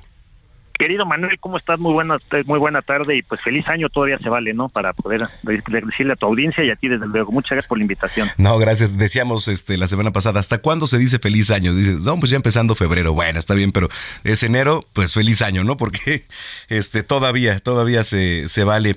Oiga, eh, consejero, pues nuevo año, ¿cómo van las cosas? Primero que nada, el panorama para el Instituto Electoral de la Ciudad de México. ¿Cómo lo ve? Mira, mi querido Manuel, la verdad es que pues es un, panorama complicado, es un panorama en el que estamos transitando a través de una eh, llamada reforma B, un plan B, en el cual pues no sabemos cuál van a ser el desenlace final, particularmente en el instituto, pues eh, pues tenemos unos recortes presupuestales importantes que pues, nos llevarán a, a, solicitar una ampliación presupuestal de con las señoras y señores legisladores y el gobierno central de la Ciudad de México para poder pues hacer frente a compromisos como el proceso electoral que tenemos en puerta este próximo este año, perdón, el inicio y desde luego pues también los compromisos que tenemos ya inmediatos, Manuel, como es el presupuesto participativo. Este año, pues en el primer semestre del año, eh, en el cual pues estaremos como vecinas y vecinos eligiendo eh, pues un ejercicio de dos eh, ejercicios fiscales, 2023 y 2024. Pensamos que quizá estemos hablando de cerca de, de 40 mil proyectos que estarán ciudadanía en la Ciudad de México. Digo, eso es importante. ¿Cómo van de la mano también? Eh, hablaba un punto muy importante con el tema legislativo, ¿no? Ahora que, se está dando. ¿Qué es lo que falta? ¿Qué se necesita reforzar también?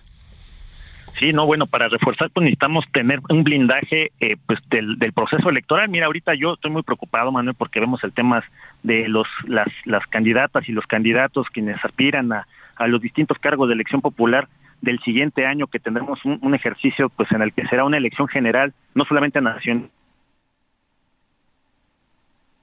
Ay, creo que se nos fue la, la comunicación, anda por ahí. Consejero, ¿nos escucha?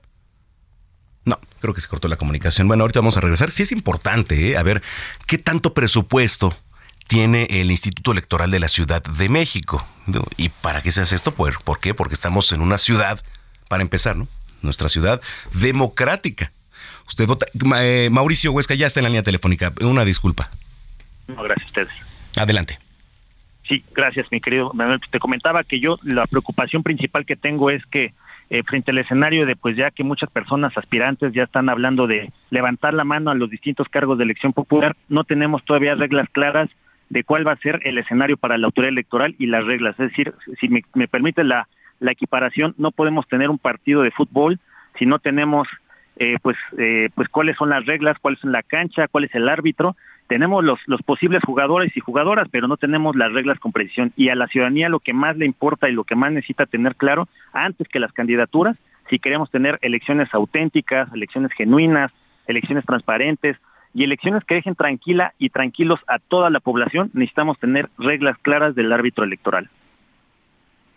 Por supuesto, eh, es importante saber eh, también qué depara, ¿no? A ver, eh, este año si pudiéramos hablar de en un escalafón lo más importante o el reto que se viene en este año de, lo más importante que, ¿qué considerarías, Mauricio? Pues mira, para el instituto, particularmente de la Ciudad de México, lo más importante es la elección de presupuesto participativo que tendremos que llevar a cabo en este primer semestre, pues que se van a elegir un montón de proyectos, este Manuel, en el cual pues la ciudadanía, además del presupuesto participativo, va a elegir a sus representantes barriales, que es los, los integrantes de comisiones de participación comunitaria.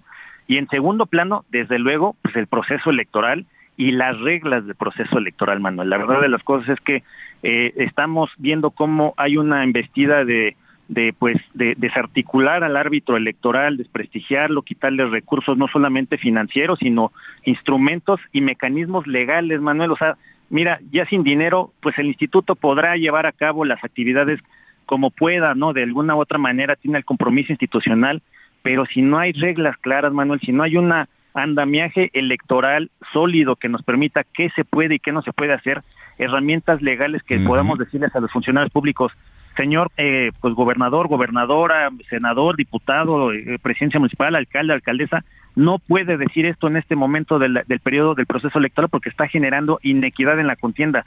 Si no se nos permite eso como árbitro electoral, Manuel, pues la verdad es que estamos muy cerca de escenarios democráticos como lo que sufren muchas democracias en Latinoamérica, que son débiles y que generan pues no solamente la desconfianza de los resultados, sino incluso la inconformidad de los resultados y que muchas veces esto termina en un desorden social en el que pues en México nunca lo ha vivido afortunadamente, pero no lo ha vivido por el nivel de fortaleza que tienen las instituciones democráticas, pero que ya lo han vivido otras naciones hermanas como ha sido Bolivia, como ha sido Venezuela, como ha sido Nicaragua, este, como ha sido Cuba, entonces pues no queremos y no deseamos como mexicanos y mexicanas un escenario de esta naturaleza.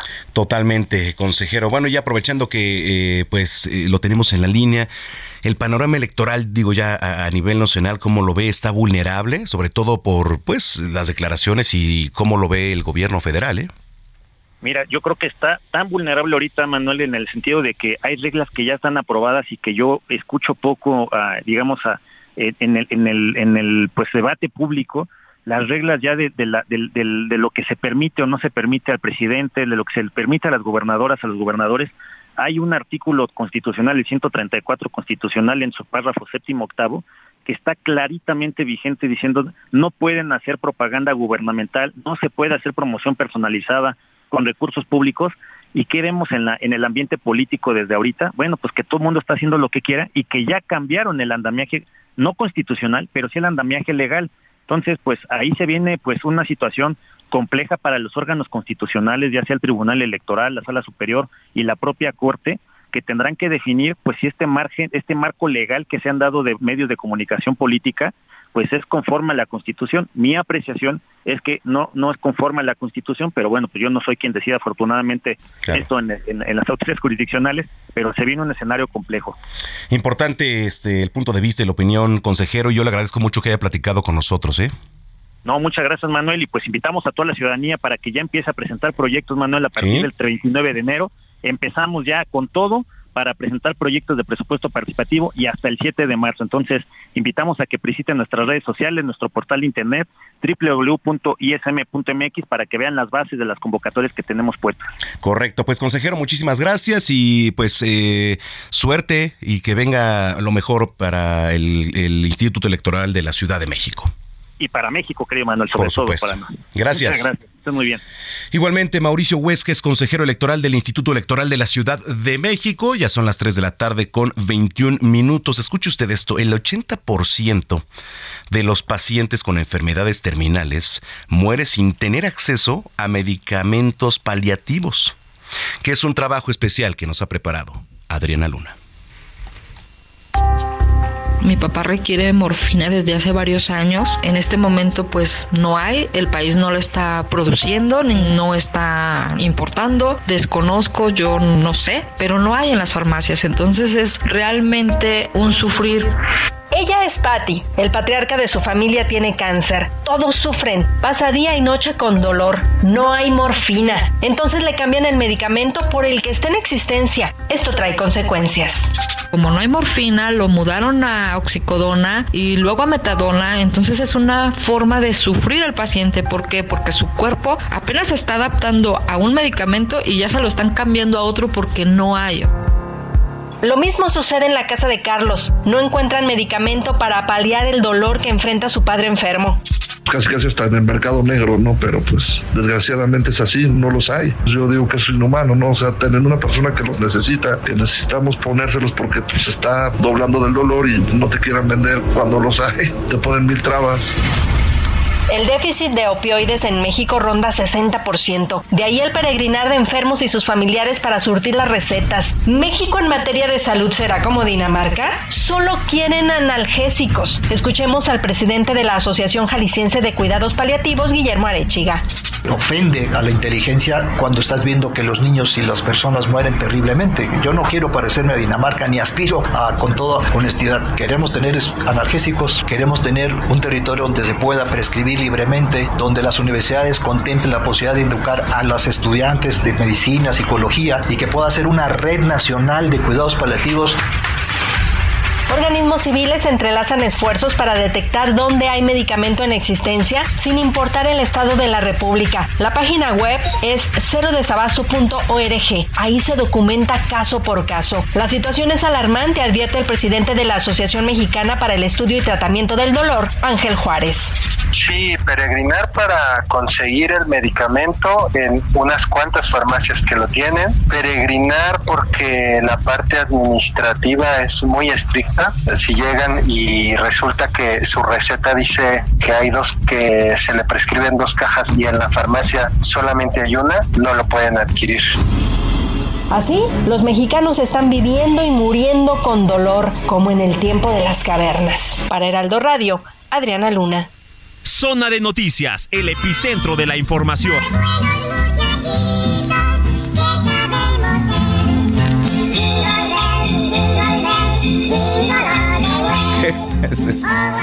A ver, bueno, vámonos a la pausa. Es que es en todo el mundo hoy se celebra el Día Mundial de la Ardilla. Ahorita le platico, regresando de la pausa. Una palabra en inglés, all the way quiere decir todo el camino. Oh, así ya cambia, no más no se enoje.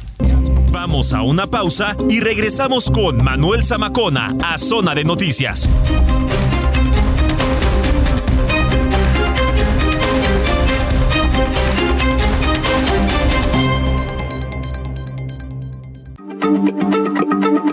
Heraldo Radio, la H se lee, se comparte, se ve y ahora también se escucha.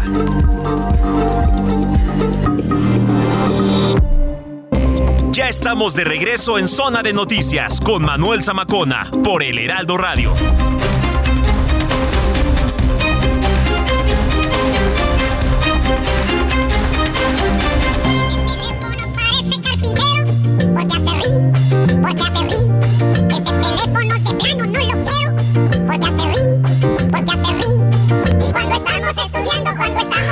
Pues sí, cada 21 de enero en todo el mundo se celebra el Día Mundial de la Ardilla. Estos animales roedores que, bueno, pues ustedes saben, habitan en distintos lugares del mundo y en la actualidad existen 200 especies de ardillas. Em, siendo, por cierto, la ardilla pigmea africana la más pequeña. Mide 13 centímetros, mientras que la más grande eh, puede alcanzar un metro como la ardilla hindú. Y bueno, ¿por qué se celebra? Pues la finalidad del Día Mundial de la Ardilla es la de conocer un poco más sobre esta especie que presenta un aspecto y bueno y ciertas características pues muy peculiares. Y por eso, eh, no, Shakira no, esa es otra. este, pero bueno, pues ahí está. Hoy digo, hay días para todo y hoy es Día Mundial de la Ardilla.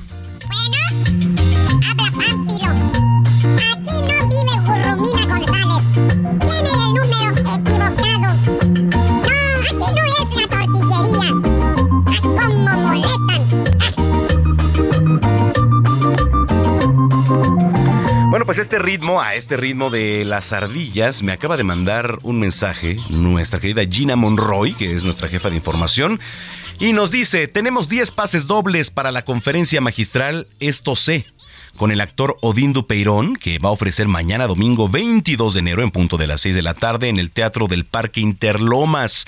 Si usted quiere ir a, esta, bueno, pues esta puesta que es una conferencia magistral, una conferencia magistral, se llama Esto sé, con el actor Odín Dupeirón, que ofrecerá mañana domingo 22 de enero en punto de las 6 de la tarde en el Teatro del Parque Interlomas. Si usted quiere ganar boletos, lo único que tiene que hacer es mandar mensaje de WhatsApp y ponga, quiero mis boletos. Y obviamente abajo me pone su nombre completo. Es muy importante porque si no, pues aquí se los damos. Es muy importante que ponga su nombre completo y ponga quiero mis boletos. Número 55 80 69 79 42. Le repito, 55 80 69 79 42. Ahí usted pone quiero mis boletos y su nombre completo. Ya son las 3 de la tarde con 33 minutos.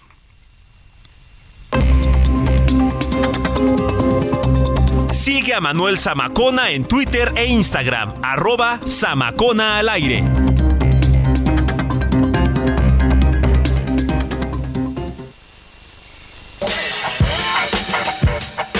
Yo soy Alex el Panda y estas son las recomendaciones impausables de la semana. Antes de empezar, quisiera desearles un buen año lleno de series y películas llenas de historias impresionantes y que no los deje levantar hasta llegar al final. Y para eso les traigo estas recomendaciones que sin duda tienen que ser de las primeras en la lista de este año. El ensayo en HBO Max. ¿A quién no le gustaría poder ensayar un evento importante de su vida para así poder evitar a toda costa cualquier mínimo error? En esta serie, Nathan ocupa su grupo de una escuela de actuación para poder ayudar a las personas a realizar una y otra vez el ensayo de algún evento en su vida para sacar todas las posibilidades y así encontrar cuál sería la manera de tener el mejor resultado. Desde declarar una mentira que lleva oculta varios años hasta reclamar una herencia de un hermano, todo hecho en una réplica exacta del lugar donde se hará dicha situación. Además de ver un experimento algo inusual, donde se pondrán en el papel de unos padres primerizos para poder saber si ser papá es en verdad lo que ellos quieren en estos momentos.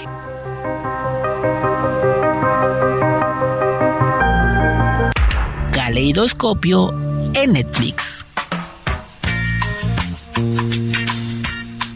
Esta serie es algo especial, ya que a diferencia de otras, en Caleidoscopio tú eliges el orden de los capítulos, así que dependiendo en qué orden los veas, será el enfoque que le darás a la historia. Los episodios tienen nombre de colores y solo hay un capítulo que sí tienes que dejar al final, que es el blanco. En esta historia, basada en hechos reales, seguiremos a una banda de ladrones profesionales, liderada por un maestro ladrón, que intentan forzar una caja fuerte irrompible en busca del mayor botín de la historia, miles de millones de dólares en bonos durante el huracán Sandy.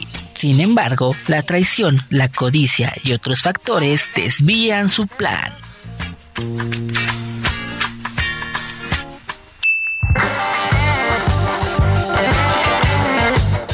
Si quieres conocer estas y más recomendaciones, además de noticias alrededor del mundo geek, no te olvides de seguirme en todas las redes como Impausable con Alex el Panda. Cuídense mucho. Bye. Hablemos de tecnología con Juan Guevara.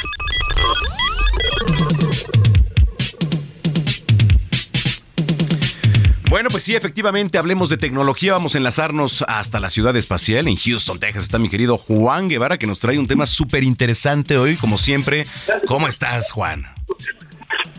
Mi queridísimo Manolo Zamacona, ¿cómo estás tú? Muy bien, con el gusto de saludarte como siempre. ¿Tú vives en un metaverso o todos vivimos en metaverso? ¿Cómo, cómo explicar todo eso, eh? Sí. Fíjate que eh, hay que decirle a la gente o hay que entender primero qué es el metaverso. El metaverso es una es un universo digital, ¿de acuerdo? Y al tener un universo digital es importante mencionar a nuestra audiencia que el universo digital obviamente es una realidad aumentada. Es decir, es una caricatura, es un juego de video en donde nos metemos por tecnología audiovisual, es decir, por nuestros ojos y por nuestros oídos, a un prácticamente universo digital. Este universo digital, mucha gente piensa que lo desarrolló Facebook, lo desarrolló Meta, pero la realidad es que no el universo digital, el primer universo digital que nosotros tuvimos acceso se llama Second Life, que es literalmente un mundo completamente digital que tiene inclusive su eh, tipo de cambio, que tiene inclusive su eh, eh, forma de transaccionar, puedes comprar terrenos, puedes comprar casas, puedes, puedes ir de compras, la gente vende y compra a través de comercio electrónico y este metaverso existió desde a principios de los del, año 2000. Ahora es un, un, metaverso, pues prácticamente que hasta en algunas en algunos casos universidades dan clases ahí. Ahora, ¿cuáles son los peligros después de que este metaverso ha existido pues casi por 20 años, ¿cuáles son los peligros que se han encontrado al usar este metaverso? Porque eso es lo importante. Primero, pues hay gente que se enamora en el metaverso, mi querido Samacón, aunque no lo creas, gente que se conoce, se enamora en el metaverso y se hacen la ilusión de un amor eh, infinito, si tú quieres, un amor cibernético, y el problema empieza cuando empiezan a conocerse en persona, por ejemplo. Porque en el metaverso tú puedes ser quien tú quieras. Si eres de la raza blanca, puedes ser de la raza negra. Si eres asiático, puedes parecer este mexicano. Es decir, si eres gordo, pues puedes estar flaco. Y si eres flaco, puedes estar gordo. Pero lo más creepy, lo más raro, es que a veces hay adultos que se comportan como niños y su avatar es un niño o una niña. Hay un caso muy específico en, en, en, Second Life, en el metaverso, en donde un hombre de 35 años, pues tenía un avatar de una niña de 12. Entonces, pues el metaverso nada es lo que parece, nada es. Tú puedes convertirte en quien tú quieras y al hacer eso específicamente, pues definitivamente eh, eh, lo que sucede es que existen esos peligros cuando lo confrontas con la realidad. Y mucha gente se ha perdido en este metaverso, es decir, han perdido sus familias, han perdido sus parejas, han perdido sus eh, sus trabajos porque se, se, se vuelve un vicio el estar conectado eh, todo el tiempo a este metaverso. Porque bueno pues para viajar pues simplemente pues si, si estás en un lugar para viajar a otra parte del metaverso pues prácticamente te puedes ir de vacaciones con cinco dólares en la bolsa y entonces eh, tú y tu pareja cibernética pueden visitar muchos lugares, pueden ir a una playa eh, eh, virtual, pueden este comprar terrenos virtuales y pues todo eso pues no es una vida real, es, una, es una segunda vida y mucha gente... Y muchos se, clavan ahí, ¿no? O sea, hacen su vida, pero ya ahí, o sea... Sí, claro, claro. Y entonces ignoran a la esposa, ignoran al esposo, ignoran a los hijos, pues porque quieren estar clavados todo el tiempo. Entonces existe una disociación de la realidad muy cañona en el tema del metaverso. Entonces, realmente existe un peligro en, el, en el conectarse demasiado, en donde consideremos que la realidad virtual sea una realidad eh, verdadera. Y esto lo empezamos ya a ver también en las redes sociales.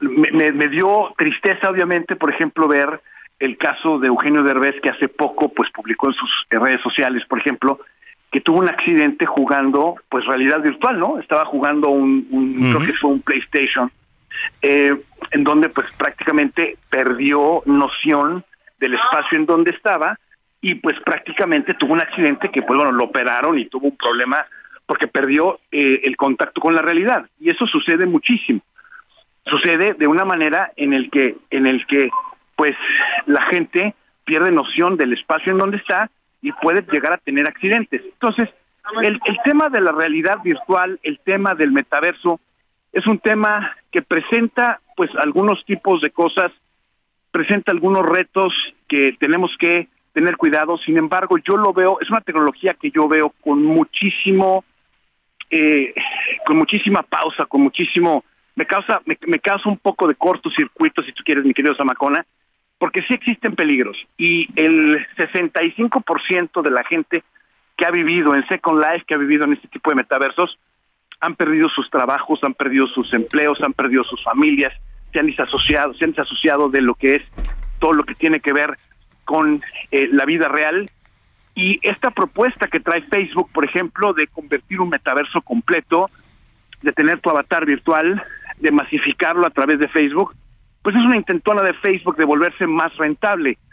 Pero yo creo que sí es una idea que creo que los papás y los propios papás y los hijos tienen que considerar porque el clavarse en esto puede tener repercusiones muy serias. Y es cuestión de educación también, ¿no? De cómo les explicamos a los niños, porque finalmente ellos son los que van a eh, vivir todo esto del futuro, que ya está, ya está, pero creo que va a ir mucho más allá, ¿no? Mira, el ejemplo está muy fácil. Tú vas a un restaurante, que tú quieras, y la gente se está texteando de una mesa a otra y la gente se comunica con las propias personas en el propio restaurante. En lugar de convivir, ¿sí? Están con, este, interactuando con gentes que no están presentes en la propia mesa. Las familias, en este momento, pues los adolescentes, o los millennials interactúan con el teléfono inteligente completamente ignorando a las personas que tienen enfrente. Entonces, estamos empezando a ver una sociedad que está conectada a dispositivos inteligentes y que ven la realidad a través de un dispositivo inteligente en lugar de verla con sus propios ojos, ¿no? Y eso es un tema que en lo particular lo veo peligroso. Correcto. Bueno, oye, qué interesante lo que nos platicas, Juan. La gente que te viene escuchando, cuéntales dónde te puedes seguir, asesorar, dónde los puedes asesorar, etcétera. Para toda la gente que tenga preguntas de tecnología, pues que le suban a su radio y que nos contacten en Juan Guevara TV en todas las redes, Juan Guevara TV, y que nos envíen sus preguntas y comentarios para irles contestando aquí en Zona de Noticias. Totalmente. Bueno, pues te mando un abrazo y gracias. Nos escuchamos, Juan. Gracias, un abrazo, mi querido Samacona, saludos. Gracias, Juan Guevara, desde Houston, Texas. 3 de la tarde, 43 minutos. Botiquín Heraldo, con el doctor Manuel Lavariega. Bueno, pues ya está en la línea telefónica mi tocayo, el doctor Manuel Lavariega, con el botiquín. ¿Cómo estás, tocayo? Mi querido amigo, ¿cómo estás? Muy buena tarde. Gracias, como siempre. Oye, platícanos, eh, es un tema interesante. ¿Qué es la apnea del sueño? Es un tema súper, súper interesante y ahorita que les platique como los conceptos de algunos puntos, créeme que muchos, muchos y muchas también se van a identificar. ¿Has escuchado que de repente eh, en las pláticas de familia o en las pláticas de amigos dicen, es que mi pareja ronca como león. ¿Me, ¿Mande? ¿Me hablaban? Te digo, ¿ya viste? Ahí puede estar un tema relacionado a la apnea del sueño, porque justo esta apnea del sueño es un trastorno, evidentemente del sueño, que es potencialmente grave en el cual la respiración se detiene y recomienza en repetidas ocasiones. O sea, es esos pacientes que roncan, roncan, roncan, roncan, dejan de respirar y uno dice, ah, caray, ¿qué pasó? Como que se privan, ¿no? Exactamente, y otra vez retoman eh, pues estos, estos ronquidos. Oye, pero. ronquidos. Ajá. Dime, dime, yo, dime. No, sí, pero yo de repente me desespero porque sí he escuchado a gente roncar así. Este, y hasta cierto punto te desesperas. Dices, oye, le va a pasar algo porque sientes que no le entra, pues, aire. Sí, lo describes perfecto. O sea, no es para todos los que roncan. si aquellos que roncan así como suavecito, ligerito, que, que, están respirando normal y de, y de forma, eh, vamos a decirlo, eh, coordinada, o sea, roncan y sacan el aire, roncan y sacan el aire. Ellos no tienen apnea del sueño.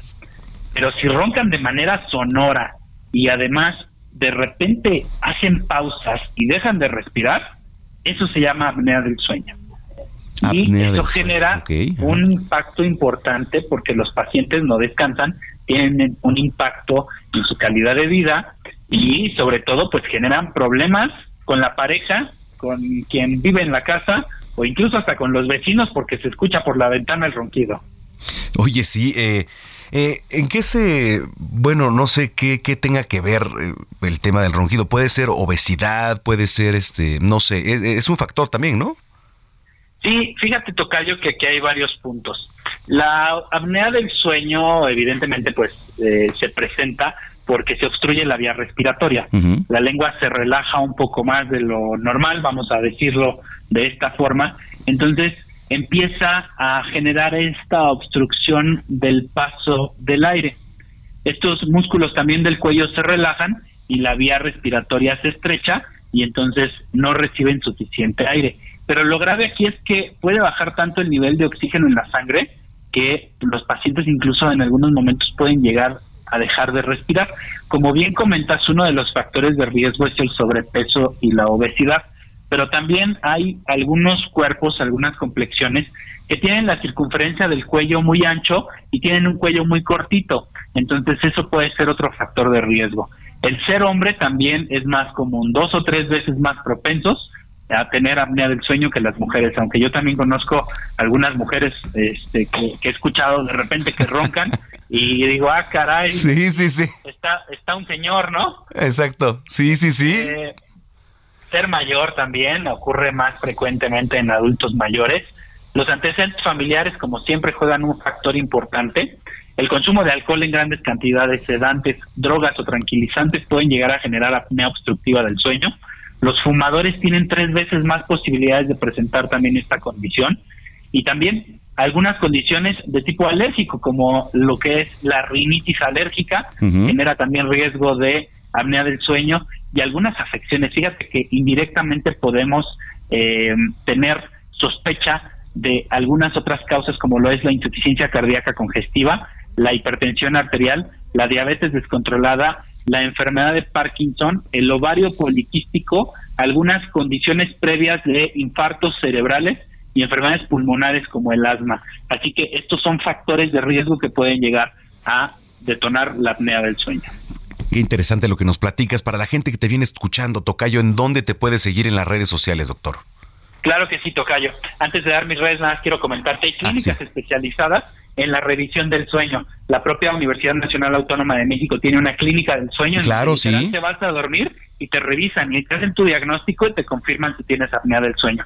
Y por supuesto, si tienen dudas, mándenme un mensaje directo a mis redes sociales de R como doctor abreviado, de R La Variega Sarachaga, y ahí les puedo sugerir incluso algunos otros lugares que podrían funcionar pero sobre todo lo importante es que hagan el diagnóstico correcto con profesionales calificados para que de esta manera pues disminuyan el factor de riesgo de complicarse, pero sobre todo tengan una mejor calidad de vida. Totalmente. Oye, muchísimas gracias como siempre, te mando un abrazo. Un fuerte abrazo también para todos. Gracias. El doctor Manuel Variega, aquí en Zona de Noticias. 3 de la tarde ya, 49 minutos.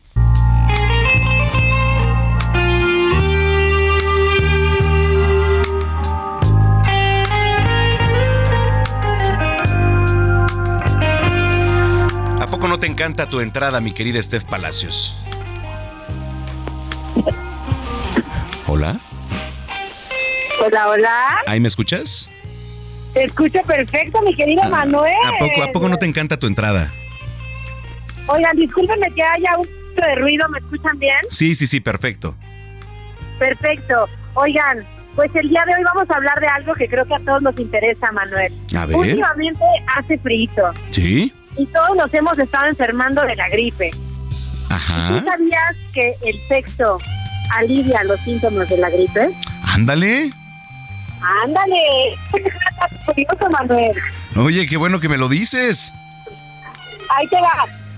El sexo puede aliviar síntomas de la gripe como cuerpo cortado, escalofríos, mareos, dolor de cabeza, ya que al llegar al orgasmo el cuerpo regresa endorfinas que hacen que la persona enferma se sienta muchísimo mejor y además también ayuda a relajar los músculos, aumenta el bienestar y libera la congestión en el pecho. Y por supuesto se recomienda tener sexo mínimo dos veces por, por semana para fortalecer nuestro sistema inmune, porque es muy bien sabido que tener una sexualidad sana, pues por supuesto que fortalece nuestro sistema inmune. Así que tenemos tarea para este año, Manuel. Vamos a hacer la tarea de dos veces a la semana, aunque sea con contigo solito o en pareja, no importa, el chiste es subir ese sistema inmune, que sea el pretexto. Pues que sea materia también de prevención, ¿no? Por supuesto, para que pues este una no pase y si están pues se quite. Somos expertos. Totalmente. Profesionales. Sí, sí, sí, aquí Totalmente somos de acuerdo. expertos y profesionales además.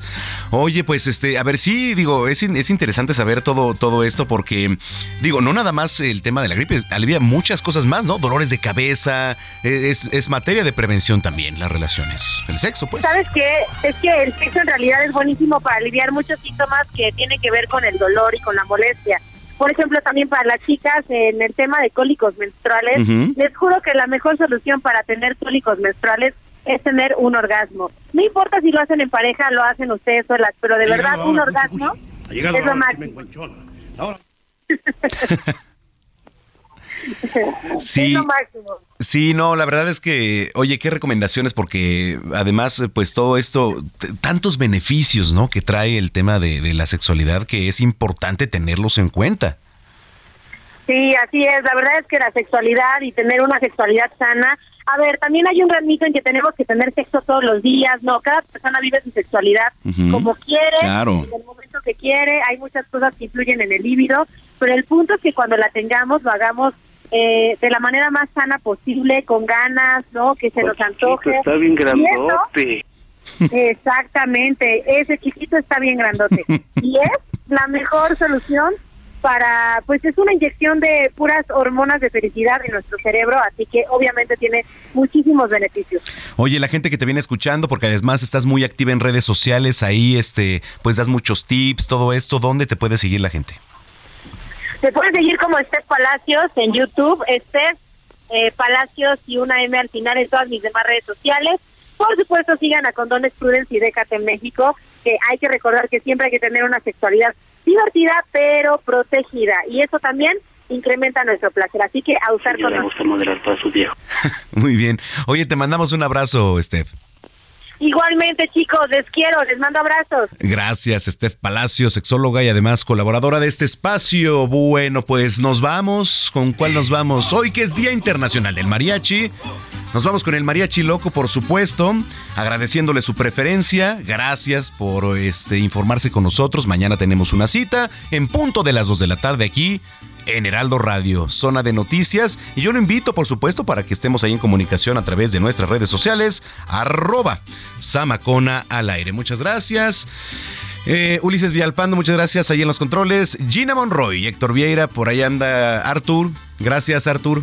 Este, Arturo Quiroz, gracias. Y Diego Iván González, que también anda por ahí. A nombre de toda esta gran producción, les agradecemos su preferencia. Yo soy Manuel Zamacona, arroba Zamacona al aire. Que tenga una excelente tarde, coma muy rico, buen provecho. Y hasta entonces.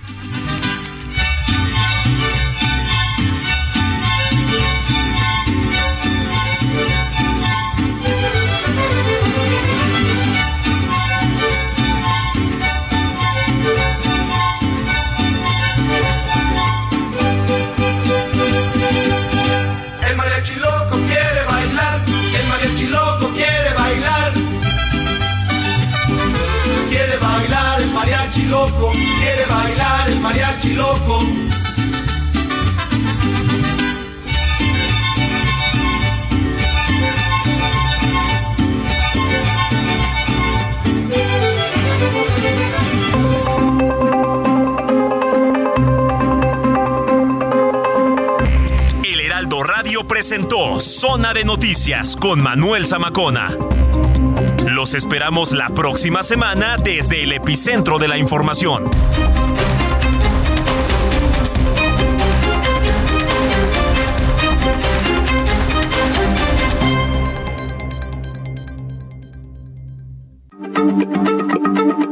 Heraldo Radio, la H se lee, se comparte, se ve y ahora también se escucha.